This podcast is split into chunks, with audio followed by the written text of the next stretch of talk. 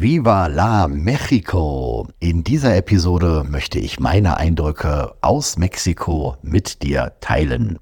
Raus nach Südamerika, der Podcast für Reisende, Auswanderer und Selbstständige, insbesondere digitale Nomaden. 18.55 Uhr Ortszeit. Ich grüße dich aus Mexico City, der Hauptstadt Mexikos. Ja, wie bin ich jetzt hierhin gekommen?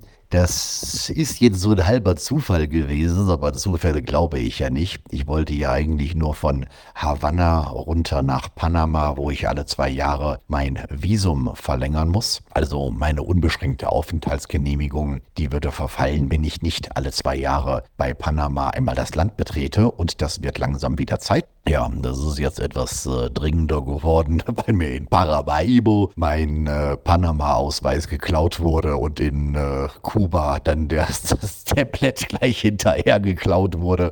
Zum Glück habe ich da noch ein Schließfach in Panama und kann dort mit dem Laptop ja dann ein neues Leben anfangen und dann auch gleichzeitig die Papiere und die Kreditkarte von der Panama Bank beantragen, was sie mir dort alles geklaut haben.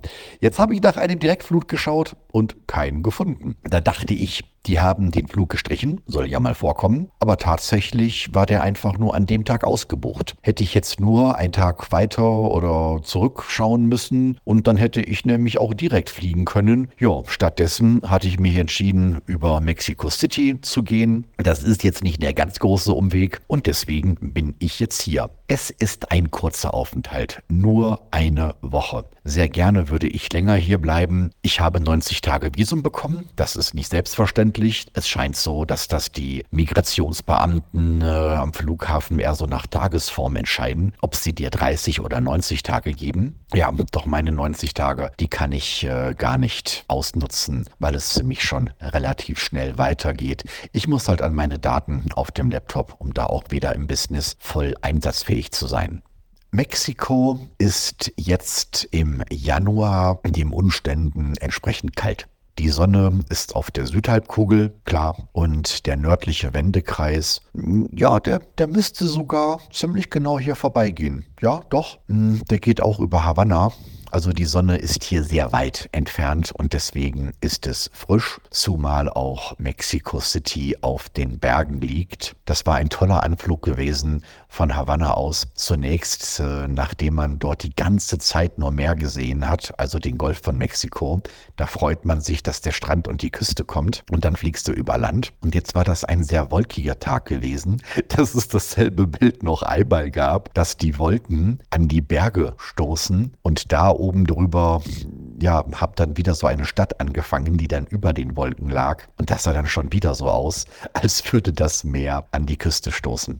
Gut, ich bin also bei dem Billigflughafen gelandet. Mexiko hat mindestens zwei Flughäfen, einen großen mitten in der Stadt und dann so einen äh, abgelegenen Flughafen weit draußen. Ich vergleiche das mit Frankfurt Hahn. Es gibt Frankfurt am Main, den großen Flughafen, und Frankfurt Hahn, der dann schon kurz vor Frankreich ist und was auch immer der mit Frankfurt zu tun haben soll. Ja, hat mich schon meine Mitarbeiterin ausgelacht, die hier in Mexico City ansässig ist, äh, warum ich denn dahin fliegen würde. Ich sage ja, weil sie es halt so angeboten haben und weil es günstig war und weil ich das nicht wusste, hätte sie mir ja sagen können. Aber das war auch gar nicht schlimm, denn ich habe mich entschieden, dass ich ja ohnehin die Pyramiden dort dort sehen möchte, von Teotihuacan, ja, mittlerweile kann ich das aussprechen, die fehlen mir nämlich noch bei meinem großen Pyramiden Grand Slam. Cheops-Pyramide habe ich, dann äh, Tikal in Guatemala, Chichen Itza in Mexiko auf der Halbinsel Yucatan und ähm, ja, Cheops-Pyramide ist klar und ja gut, Cusco ist keine Pyramide. Aber so eben von diesen bedeutenden Kulturdenkmalen hat mir das noch gefehlt und deswegen sage ich, ist so super. Erstmal dort gelandet. Zu der Uhrzeit musste ich dann mit einem Flughafen Shuttle-Taxi für 40 Dollar rüber nach Teotihuacan. Ja, Uber wäre wahrscheinlich nur der halbe Preis gewesen, aber die haben da eine Sperrzone. Hat man das eben mal bezahlt, hab da auch schön gewohnt und dort dann am zweiten Tag direkt meine Pyramidentour gemacht. Wenn du von Havanna, wenn du von Kuba nach Mexiko kommst, dann denkst du, du kommst aus der Wüste ins Schlaraffenland. Das ist ja ein kleines, unspannendes Dörfchen, dieses Teotihuacan. Aber die haben alles randvolle Regale, kulinarische Vielfalt. Wahrscheinlich wäre es mir nicht aufgefallen, wenn ich jetzt vorher nicht die vier Wochen auf Kuba gewesen wäre. Und allein schon kulinarisch, ich sag nur, wow über drei Jahre bin ich auf diesem Doppelkontinent und das Essen ist im Großen und Ganzen ist es immer dasselbe. Ne? Alles, was nicht bei drei auf den Bäumen ist, kriegt einen Kopf abgehakt und wird auf den Grill geschmissen und dazu gibt es dann Reis und Bohnen. Und das ist jetzt von Argentinien bis Guatemala jetzt nicht so der ganz große Unterschied. Doch hier sage ich schon, das hat was Eigenes. Ne? Auch gerade die Gewürze, es ist ein Feuerwerk und ich finde es fantastisch. Die Pyramiden selber naja, ich bin da mittlerweile auch nicht mehr so zu begeistern, wenn man die ganzen anderen Dinger schon gesehen hat. Dann ähnelt sich das alles. Ist man halt mal da gewesen. Von dort aus bin ich zur Basilika der Jungfrau von Guadeloupe. Ich bin ja jetzt nicht so der groß religiöse Typ, spirituell ja, katholisch religiös ähm, nicht unbedingt. Ich ähm, will jetzt auch nicht sagen, dass ich abergläubisch wäre. Ich habe das aber so als Zeichen gesehen. Es gibt ähm, eine, eine Kette, die ist mir 2021 in Medellin geschenkt worden, weil ich dort ähm, Obdachlosen recht viel Essen geschenkt habe. Und die letzte Frau sagte dann zu mir, hey, diese Kette ist das Einzige, was ich besitze. Du hast so ein gutes Herz. Ich möchte, dass du diese Kette trägst. Wenn du meinen YouTube-Kanal verfolgst, dann wirst du keine einzige Episode dort sehen, wo ich die Kette nicht trage. Ob sie sichtbar ist, ist eine andere Frage.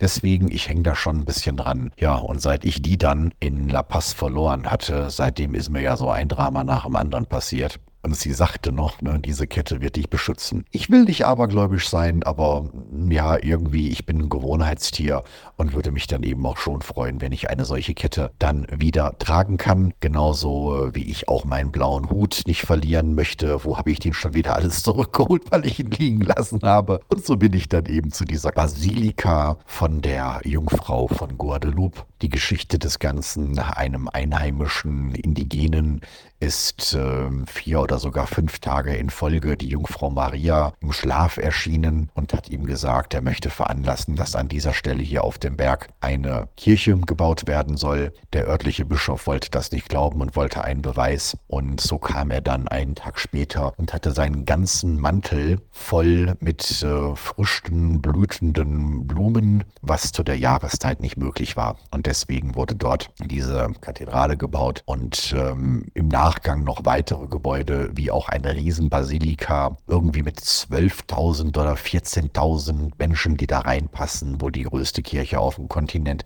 Eine absolut heilige Pilgerstätte für die, ähm, die Menschen und die Jungfrau von Guadeloupe wird auf dem ganzen Kontinent verehrt bis runter nach ähm, Argentinien. Ja, also mir das Ganze angeschaut und mich da mit den Menschen gefreut, wie glücklich sie sind, dort ähm, zu sein und wirklich viele sind da auch hingepilgert, hingewandert. Hab dort dann die Kette gekauft, die meine am nächsten ist und bin dann von da aus weiter mit den Uber zu meinem Hotel. Und das war schon das nächste Drama. Ich buche ähm, in der Regel über Booking, habe dazu ja auch hier eine Episode bereits aufgenommen. Doch dieses Mal habe ich tatsächlich 90 Minuten recherchiert. 90 Minuten, um dort ein Hotel zu finden, denn das Problem ist der Lärm. Mexico City ist unfassbar laut und Rezensionen mit dem Text, dieses Hotel ist genau das Richtige, wenn du lange wach bleiben möchtest. Das waren noch die besseren Rezensionen. Und ich denke mir, oh mein Gott, wo hast du dich drauf eingelassen? Ne? Also ich will doch zumindest meine Ruhe haben. Und in diesem Hotel San Lucas, wie Lukas, der Apostel hier vom Evangelium, Jackpot. Absolute Ruhe, obwohl ich super zentral bin. Dazu ist äh, direkt gegenüber die U-Bahn-Station. Okay, bin ich nicht einmal mitgefahren. Aber auch ähm, die ganzen Restaurants dort in der oder über der U-Bahn-Station mit den Garküchen, Streetfood. Ich bin hier total glücklich für einen fairen Preis von 40 Euro so die Nacht. Das ist äh, noch gut für Mexico City und schnelles Internet. Ich habe fünf Tage gebraucht, fünf Tage, um die ganzen Fotos und Videos auf dem iPhone mit der iCloud zu synchronisieren. Ja, vielen Dank an Carlos, der eingefordert hat, dass ich jetzt meine Videos alle in 4K aufnehmen soll und nicht äh, in HD. Die YouTube-Zuschauer werden es mir danken, hoffe ich. Also fünf Tage und endlich ist die Cloud synchronisiert. Mexico City habe ich jetzt nicht ähm, so viel erkundet. Mexico City ist mit 22 Millionen Einwohnern die größte Stadt auf diesem Doppelkontinent und eine der größten Städte der Welt überhaupt. Da kann man nicht alles sehen, da kann man nicht alles erkunden und wahrscheinlich wird das auch irgendwo alles sich wieder ähneln. Was ich gemacht habe, ist ein Zweitagesticket mit den roten Touri-Doppeldeckern. Und hm, ja, da gibt es äh, vier verschiedene Routen. Das hat sich jetzt für mich sehr charmant angehört, in der Hoffnung, damit so die ganze Stadt zumindest mal aus dem Bus rausgesehen zu haben. In der Realität äh, waren das keine Routen so im Sinne von einem Kreis, den er fährt, sondern lange Straße einmal hin und wieder zurück. Da hätte er genauso gut auf Schienen fahren können wie eine Straßenbahn. Das hat mich jetzt ein bisschen enttäuscht. Und ja, zumindest habe ich dann dort die prominenten Stadtteile alle mal gesehen. Es gibt ein äh, Nobelviertel, ja, wo du dann dort äh, Tiffany und äh, Rolex und ach, wie das alles heißt, äh, nebeneinander hast. Ja, habe ich äh, in der Neustadt von Asunción auch, hat man eben das mal gesehen. Das Zentrum finde ich immer noch am spannendsten. Der sogenannte Zocalo, das ist hier so der große Hauptplatz mit der Hauptkathedrale die ist älter. Das ist die erste Kathedrale, sicherlich auch die schönste. Aber diese andere, die Basilika der Jungfrau von Guadeloupe, ist dann irgendwie noch bekannter. Was ich ähm, mit so einem weinenden Auge sehe, überall, wo hier Kathedralen stehen, waren früher aztekische Pyramiden und die Konquistadoren haben die dann als Steinbrüche missbraucht und genau an dieselben Stellen dann ihre Kathedralen gebaut, dass dort ähm, ja die Kraftplätze erhalten werden und sich dann die geknechteten Indigenen da schneller in die neue Religion einfügen. Auch wenn das fraglos wundervolle Kathedralen sind, bildschön, denke ich mir irgendwie trotzdem, komm, es ist einfach so ungerecht, bau die Pyramide wieder auf. Ne? Aber naja, die Diskussion habe ich hier mit keinem geführt und ähm, sondern einfach die Stadt auf mich wirken lassen. Gebäude sind ja fantastisch. Es ähm, hat mich von der Bauart und auch von der Größe am ehesten noch an Buenos Aires erinnert, obwohl das natürlich wahnsinnig weit weg liegt. Zumindest ist es auch eine so große Stadt und auch eine reiche Stadt und da sind die Parallelen schon herabzuleiten. Das Beste an Mexiko ist fraglos die Küche, die äh, leckeren Spezialitäten, die ich hier in allen Ecken und Formen immer wieder genossen habe. Und ja, bin ja fast schon traurig, dass es dann morgen weiter nach Panama geht und das dann wieder so in die äh, gastronomische Einöde. Mit den Menschen hatte ich jetzt nicht so viel Kontakt. In einer Großstadt ist man dann doch irgendwie eher so ein bisschen anonymer und ich habe es jetzt auch gar nicht darauf angelegt, mir in dieser einen Woche Stammrestaurants zu suchen, sondern wollte eher die Vielfalt erkunden und habe das auch getan, was ich so mitbekommen habe. Die Leute sprechen recht entspannt, langsam, man kann sie gut verstehen. Sowas äh, ist zum Beispiel in Paraguay deutlich anders.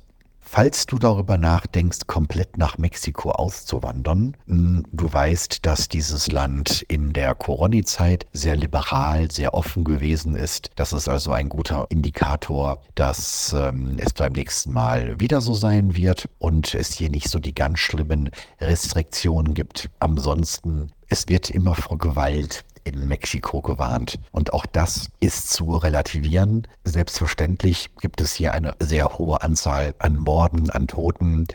Jedoch sind das ähm, zu sehr großen Teil, zum sehr großen Teil sind das entweder Drogendelikte, wo sich die Clans da gegenseitig abböllern, oder häusliche Gewalt, wo sich die Ehepaare gegenseitig da umbringen. Und wenn du jetzt nicht unbedingt vorhast, dein eigenes Drogenkartell zu gründen oder hier nicht heiraten möchtest, eine Einheimische oder einen Einheimischen, dann bist du da schon mal raus. Man muss so ein bisschen umdenken wenn wir ja für uns sagen, die Mafia ist ja das Schlimmste überhaupt, gibt es überhaupt irgendwas Schlimmeres? Ja, okay, vielleicht noch die Regierung und äh, Militär und Krieg ist auch doof. Ne? Hier gibt es diese drei Kräfte und die halten sich in Balance. Das ist gut für die Menschen. Wenn die Regierung zu mächtig wird, dann schließen sich Militär und Mafia zusammen gegen die Regierung. Wenn die Mafia zu mächtig wird, dann gehen Regierung und Militär gegen die Mafias. Und wenn das Militär zu mächtig wird, dann halten Regierung und Mafia zusammen, damit das Militär dort wieder.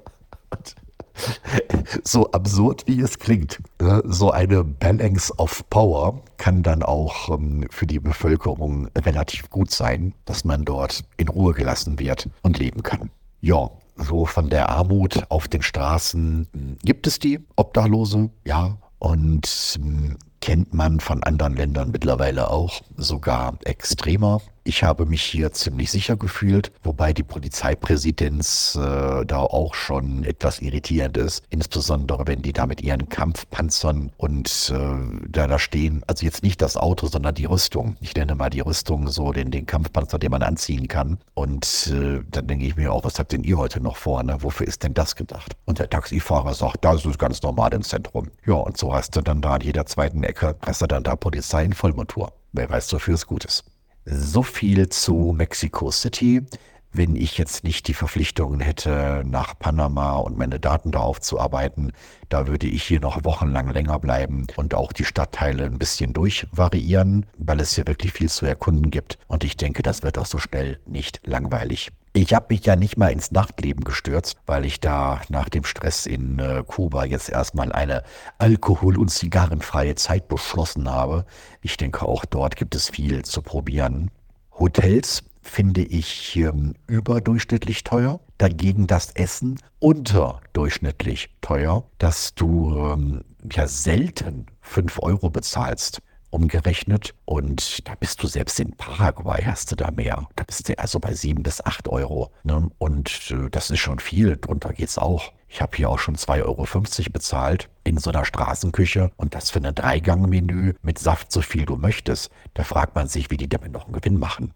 Mexiko ist nach Brasilien und Argentinien das drittgrößte Land auf dem Doppelkontinent und hat nach Brasilien die zweitgrößte Einwohnerzahl und das mit großem Abstand. Ich glaube, Kolumbien ist auf Platz drei. Da fehlt aber, da fehlen aber 80 Millionen dazwischen. Und damit will ich sagen, dass hier natürlich noch so viel mehr zu erkunden ist als nur die Hauptstadt und Teotihuacan. Ich bin vorher bereits zweimal hier gewesen in dem Land. Das eine war 2011, habe ich in äh, Cancun eine All-Inclusive-Reise gemacht. Ja, und da mit einem Mietwagen einmal ähm, Yucatan, die Halbinsel entlang bis zu der Chichen Itza-Pyramide und einmal runter nach Tulum. Ja, und mal irgendwie in so einen Vergnügungspark da, in so einen Naturpark äh, mit einem Reisebus. Da hatte ich dann einen ganz fiesen Unfall im Hotel, bin durch eine Glasscheibe geknallt und damit war der Urlaub dann noch drei Tage vorher beendet. Ansonsten bin ich noch einmal auf dem Weg von Guatemala wieder runter nach äh, Panama